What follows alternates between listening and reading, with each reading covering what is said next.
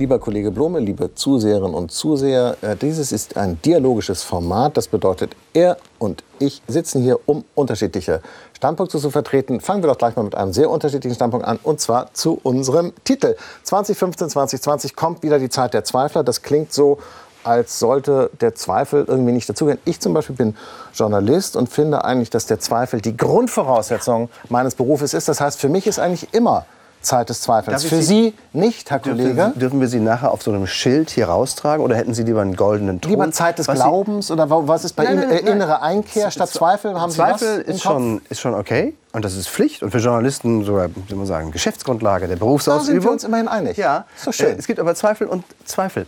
Denn darüber wollen wir ja in Wahrheit reden. Meinen, es gibt also wenn, zwei Zweifel? Wenn, wenn, es gibt so eine Art doppelten Zweifel. Äh, es gibt den guten Zweifel, der sich, würde ich sagen, äh, im Inneren des Verfassungsbogens ver so, umtreibt und äh, äh, sein Zuhause hat.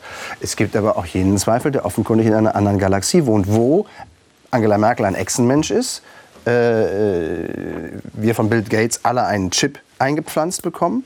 Ähm, und so, und das jetzt auseinanderzuhalten, das ah, wird das Spannende. Ganz kurz, das heißt, das Sie meinen alle Leute, die sozusagen an Angela Merkels äh, äh, Corona-Politik zweifeln, haben einen Chip schon eingebaut Nein. und werden aus einer anderen Galaxie fremdgesteuert. jetzt verstehen und sind der Meinung, gibt Gates keine, ich weiß nicht, ob Sie es gesehen haben, gibt Gates keine Chance. Das heißt also, wenn ich zum Beispiel, also ich zum Beispiel zweifle, ja ganz kurz, ich zweifle an Angela Merkels Corona-Politik, sage ich ganz, ganz offen, bin ich deshalb auch einer, der an Echsenmenschen glaubt? Nein. Sie sind ein, zuvor ein Held, dass Sie sich trauen, zu zweifeln und das dem öffentlichen Fernsehen sagen. Nö, das finde ich, das ja, ist komm, zum Beispiel das ist genau die Pose. Gaga. Das ist genau die Pose. Habe ich auch einen Aluhut auf, weil ich an Angela Merkels Politik zweifle? Ich frage Sie das. Nein, natürlich nicht. Ah, danke. Natürlich. Danke. Aber äh, Sie rennen eine offene Tür einmal wieder mit 200 km/h, wie immer.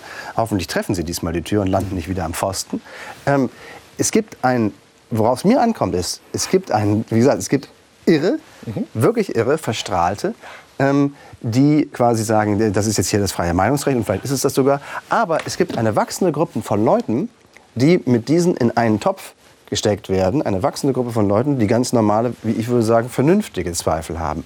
Und die Frage wird sein... Boah, heute sind Sie aber echt dialektisch unterwegs. Das heißt, Sie sind in Wahrheit doch meiner Meinung, Nein, dass man zweifeln Sie haben, kann, Sie haben ohne eben, gleich ein Sie haben mir eben eine Meinung unterstellt und die stimmte einfach nicht. Die Unterstellung war falsch. Sie haben mir eine Meinung unterstellt, ich würde alle Zweifel in einen Topf tun. Und mir ist das Entscheidende, eine Parallele zu ziehen und mich zu fragen, ob zum Beispiel Angela Merkel oder Sie oder ich etwas aus der Flüchtlingskrise und der sowieso politischen, medialen, öffentlich-gesellschaftlichen Begleitung derselben wir gelernt haben. Denn damals fing es ja auch an. Die Antwort ist nein, das kann ich Ihnen schon sagen. Wir haben nichts daraus gelernt. Es ist offensichtlich nichts daraus gelernt worden. Ja, Moment, Denn wir machen genau glaube, die gleichen nee, Fehler wie damals. Ja, Moment, dann sage ich mal, was ich für den Fehler halte. Und ich glaube, Sie halten was anderes für den Fehler. Da bin ich fast sicher, lieber Kollege. Auch schon so ein ganz wenig kennen wir uns ja schon. Ähm, ich halte für den Fehler, dass man in der Sache natürlich zu Recht, damals wie heute, denen da vorne auf der Bühne, den Krakelern, sagt, ihr habt echt einen Aluhut auf, ihr seid verstrahlt. Beim letzten Mal 2015 habt ihr vom großen Plan der Umvolkung, des Austausches der biodeutschen Bevölkerung durch muslimische Bevölkerung gefaselt. Und jetzt ist es irgendwie Bill Gates, der uns alle chippen will. Ähm, in diesen Irren ähm, haben wir uns, die haben wir zu Recht verlacht, wenn man so will, und gleichzeitig nicht mitgeschnitten und nicht bemerkt und konnten das schon gar nicht erklären, warum je länger, je mehr, immer mehr Vernünftige da mitgelaufen sind. Immer mehr vergleichsweise normale Leute, die Zweifel hatten, Sorgen vor kultureller, wie soll man sagen, zu großer Unterschiedlichkeit, kultureller Unterschiedlichkeit, die jetzt meinetwegen Sorgen haben um Job und Einkommen ähm, und ein paar Fragen stellen wollen. Und das Witzige ist, diese Leute stehen auf diesen Demonstrationen der Irren, der Corona-Irren, Leugner meinetwegen, jetzt auch wieder. Ich weiß nicht, ob es dieselben sind, aber es ist genau derselbe Typ.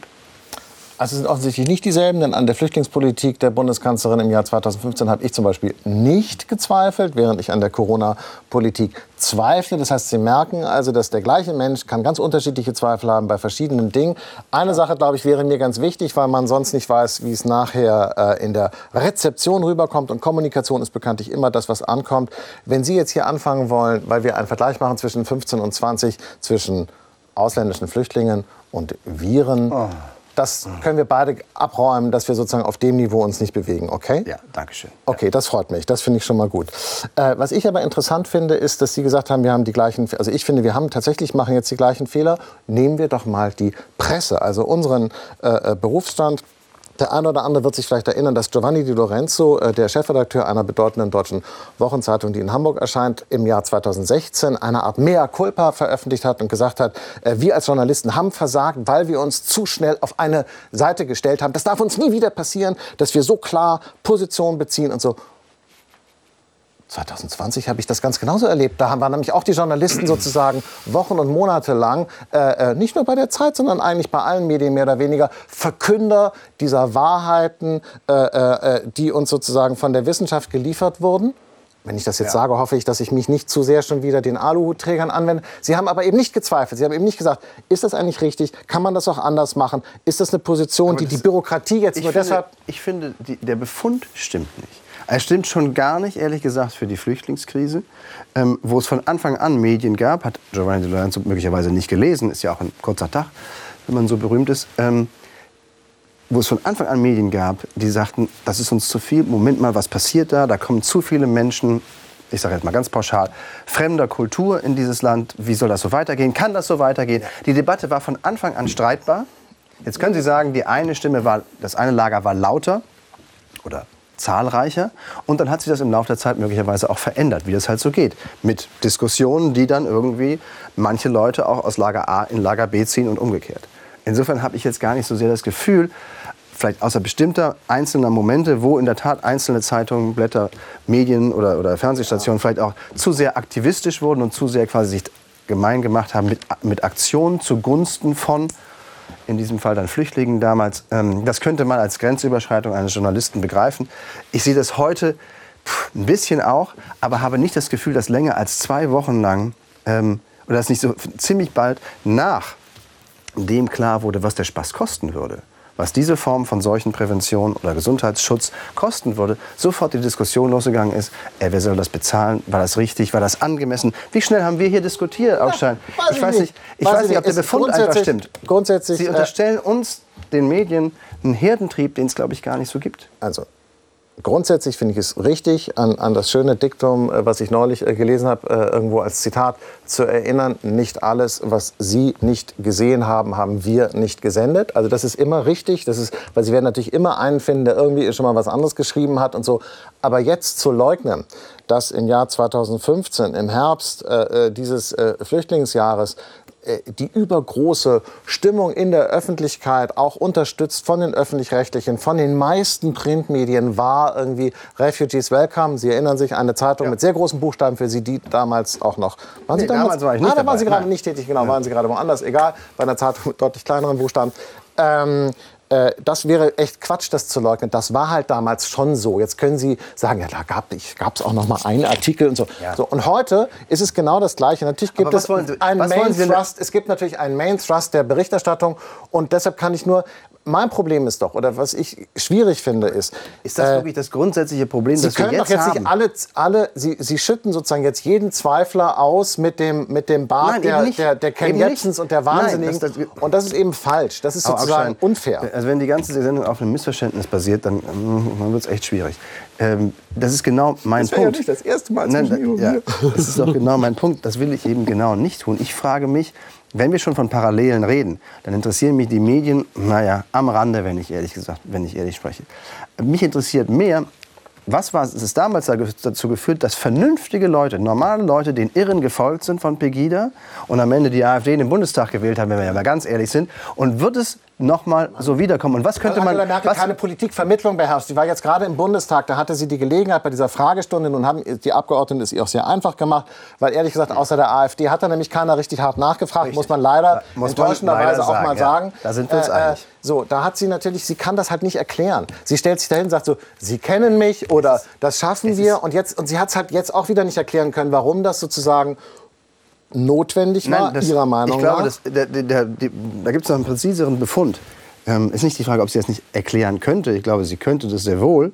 Ähm, hat sie ja ganz am Anfang der Krise auch ganz gut hingekriegt, der Corona-Krise meine ich, äh, zu erklären, warum. Fand ich, fand, ich schon, fand ich schon ziemlich gut erklärt, warum man das jetzt so macht, warum sie glaubt, dass man das jetzt so machen muss. Was sie nicht mitgeschnitten hat, obwohl sie 15 Jahre im Geschäft ist als Kanzlerin und wie man sein ganzes Leben lang als Politikerin im Geschäft ist, dass die Stimmung sich dreht, dass man anfangen muss, nicht quasi im Hauptsatz von den Beschränkungen zu reden und im Nebensatz von den Lockerungen, die dann folgen können, sondern dass man im Hauptsatz anfangen muss, von den Lockerungen zu reden. Das hat, dann das hat Armin Laschet deutlich besser begriffen, sozusagen. Ja, natürlich, ja. genau, absolut. Hm. Und den Kipppunkt in der Gesellschaft, in der Stimmung, Teile der Gesellschaft, sagen wir mal so, hat sie nicht mitbekommen. Das wird mir ein ewiges Rätsel bleiben, warum mir das zum zweiten Mal passiert. Und darum nochmal die Frage, was kann man eigentlich machen, dass jetzt nicht wieder in Scharen, in großen Scharen, ähm, die Vernünftigen den Irren hinterherlaufen und die AfD quasi zurück ins Spiel bringen, die acht Wochen lang komplett abgemeldet okay. war, weil sie nichts, nichts, ja. nichts in der Sache jetzt beizutragen mal ganz kurz Spaß beiseite äh, und, und jetzt äh, sind wir wenigstens wieder äh, in einem gemeinsamen Fahrwasser sozusagen.